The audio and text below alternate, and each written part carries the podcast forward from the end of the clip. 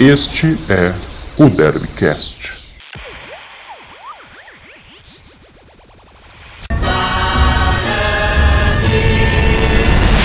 Fala torcedor bugrino, tudo bom com vocês?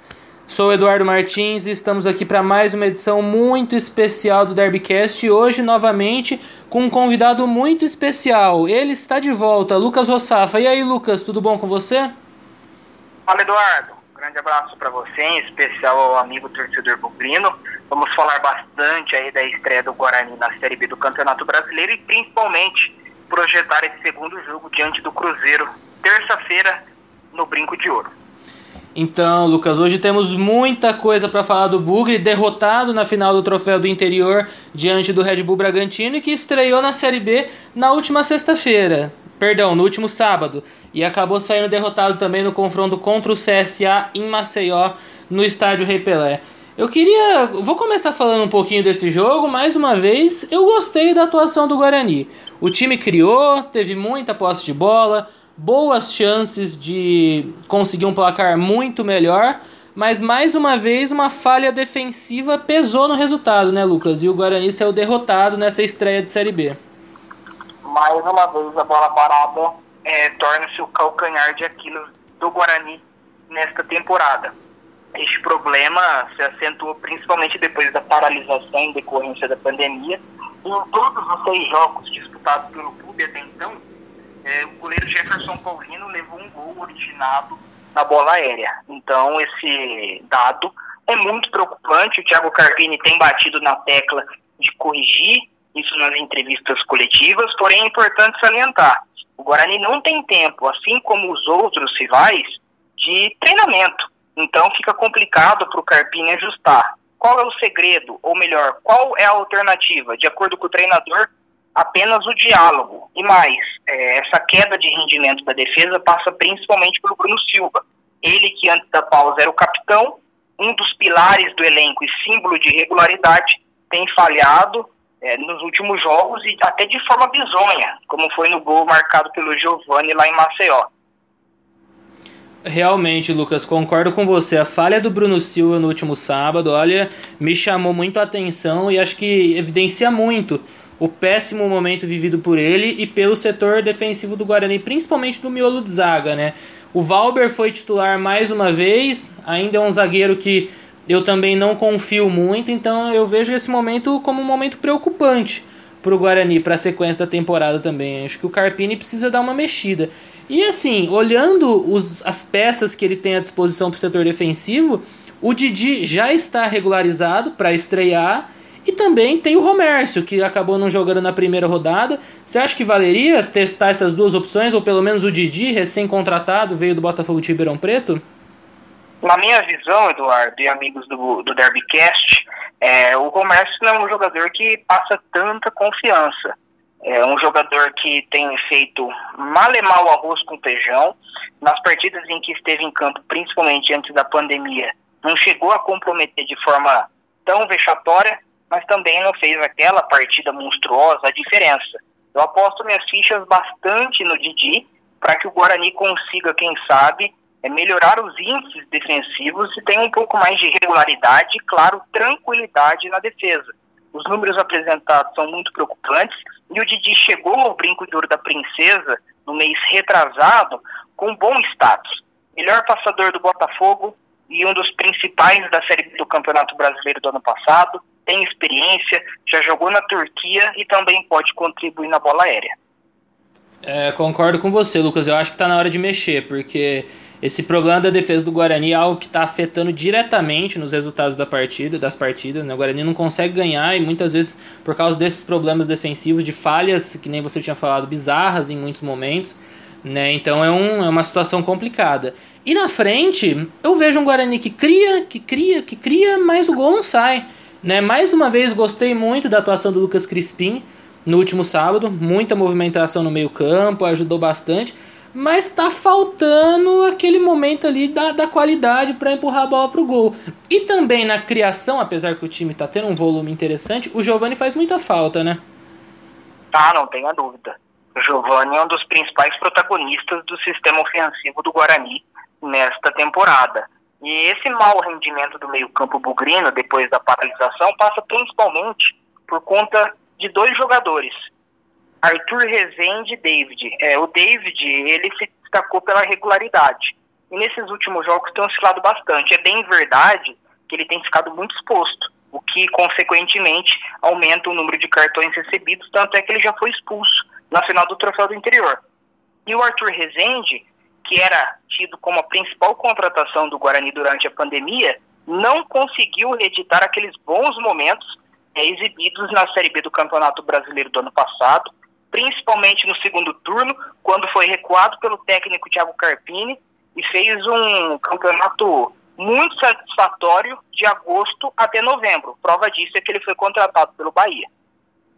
Então, Lucas, concordo com você. A queda de rendimento desses dois jogadores, a oscilação do David e o Arthur Rezende, que até agora não conseguiu engrenar nesse retorno, né?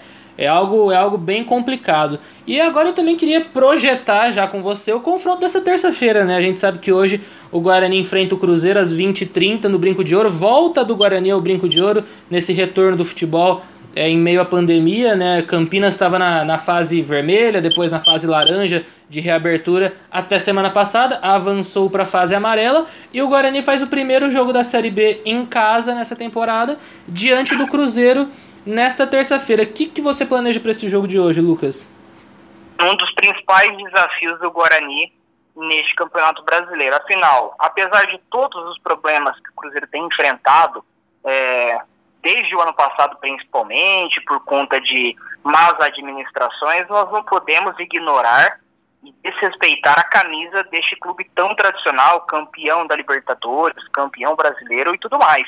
O Cruzeiro, em condições normais, na minha visão, seria o principal favorito e até com certa folga para ser campeão e, claro, conquistar o acesso de volta à Série A do Campeonato Brasileiro. Passa por problemas em todas as esferas, econômicas, administrativas, e tem um técnico que, na minha visão, não traz tanta confiança assim. Aos poucos, tem trazido jogadores de nome, como Arthur Caíque, tem o Regis, tem o Marcelo Moreno.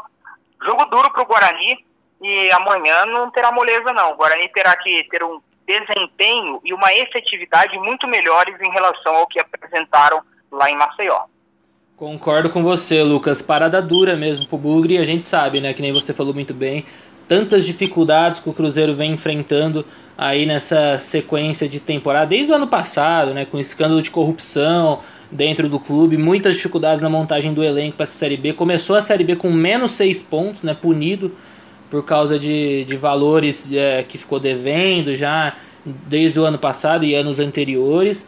Tá com menos 3 agora, porque estreou com, com vitória diante do Botafogo, mas será parada dura. Em relação ao Guarani para esse jogo, você acha que podemos ter novidades na escalação? Talvez um possível retorno do Giovani, a gente sabe, né? Ele está lesionado. E na defesa, você acredita que pode ter alguma mudança do técnico Thiago Carpini? O Carpini é aquele treinador, e até na minha visão de forma coerente e correta, ele, embora o treinador, o jogador fale, ele dá a segunda, dá a terceira, dá a quarta chance, até não ter mais escapatória e precisar trocar. É fato que o Bruno Silva vem em queda de rendimento, mas eu não acredito que o Carpini, após a falha lá em Maceió, saque o capitão. Bruno Silva tem liderança e tem muito prestígio com o Carpini, isso nós não podemos esquecer. Então, eu não acredito que o Carpini venha com trocas na defesa. E afinal, tiver que mudar um nome, este seria o Bruno Silva e não o Valber. Então, uma troca, o Didi na vaga do Valber, na minha visão, ao menos por enquanto, seria muito injusto. Em relação ao Giovanni, não viajou a Maceió, ficou em Campinas dando sequência ao recondicionamento físico, por ter queimado etapas para enfrentar o Red Bull Bragantino, e a tendência é que seja relacionado e, quem sabe, comece até como titular. Afinal, Bruno Sávio não foi bem contra o CSA e creio que perca a vaga. Concordo com você, Lucas. O Bruno Sávio tá devendo. O Carpini dá muitas oportunidades para ele. Acho um jogador interessante para compor elenco, para entrar em alguns momentos, mas o momento dele não é dos melhores, né? Então, se tiver o Giovani, eu concordo que o Giovani tem que ser titular ou então, talvez até fazer um trio de frente com Vagninho, Todinho, Rafael Costa, ou talvez até compor o meio-campo com a entrada de mais um volante, possível talvez um retorno do Persson, acho que seria alternativas interessantes.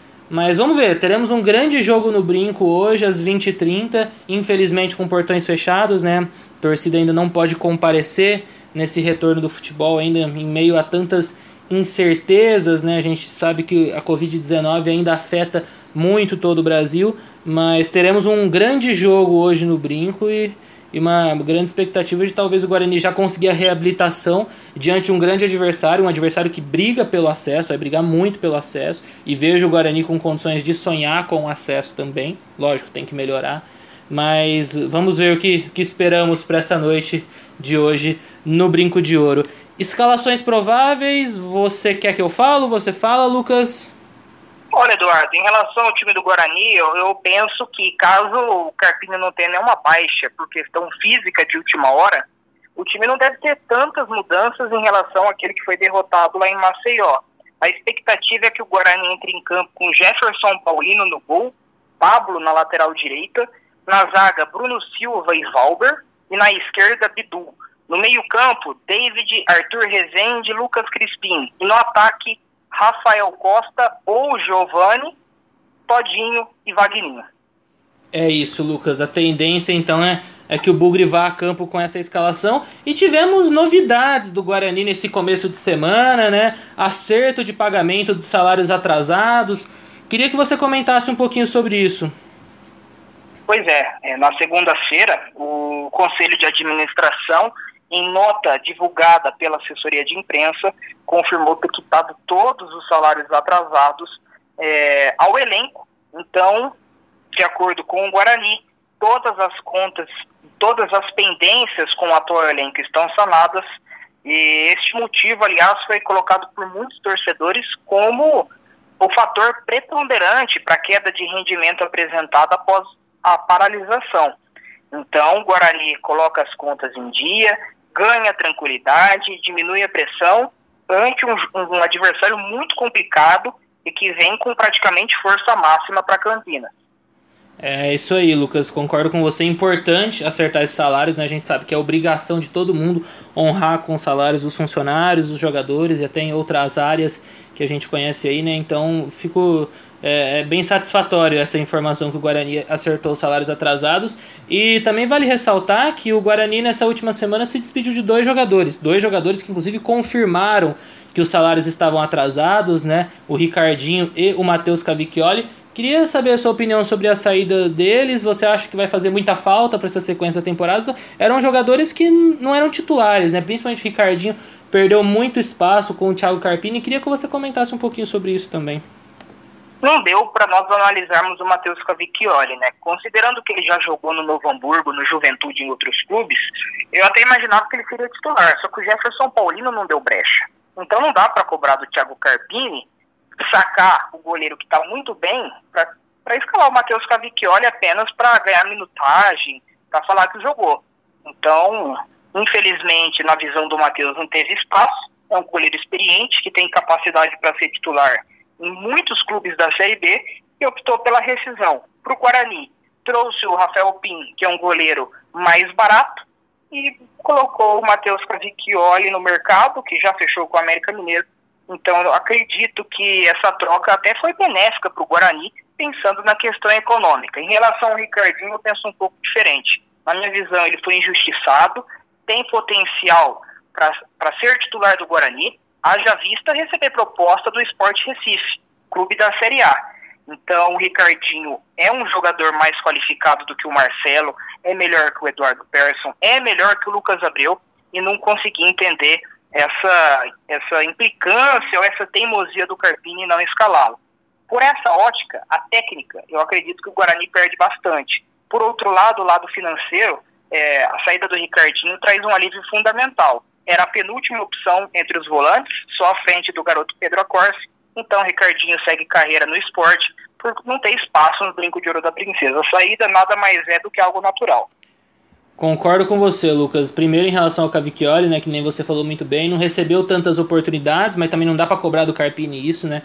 O Jefferson Paulino vem fazendo uma grande temporada, tanto no gol, mas também ajudando muito na saída de bola, com passe qualificado, né? Então, realmente o Cavicchioli não deu tanta sorte, mas acredito que no mínimo vai disputar posição no América Mineiro nessa sequência de Série B. E o Ricardinho é aquelas coisas do futebol que eu não consigo entender. Acredito que você também não, Lucas.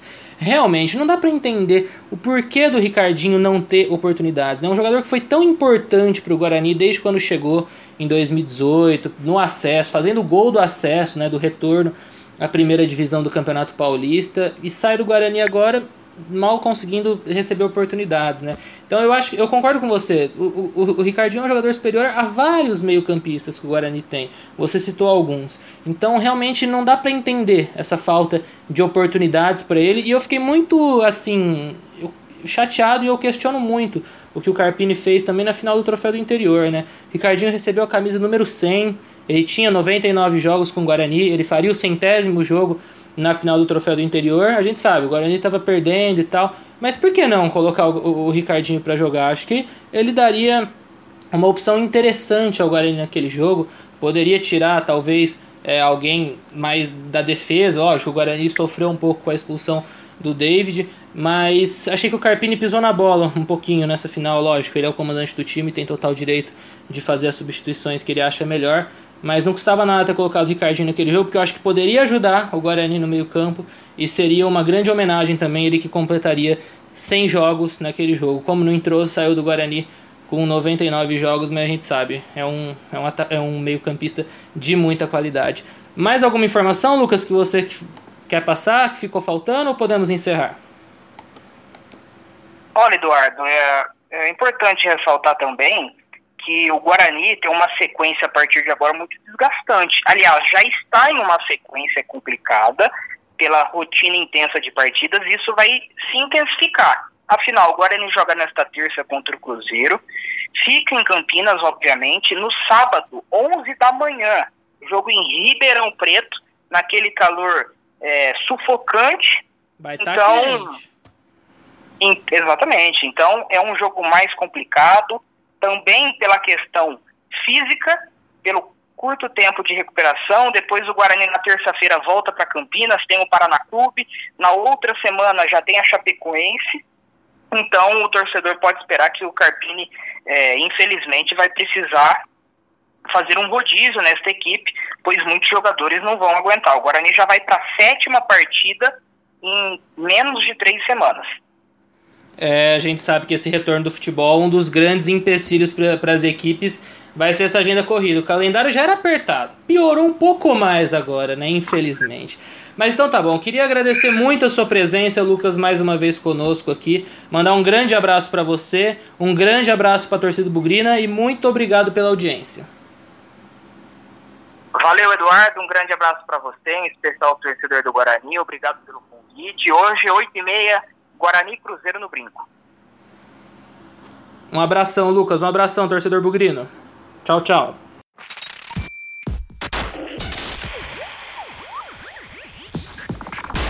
Este é o Derbycast.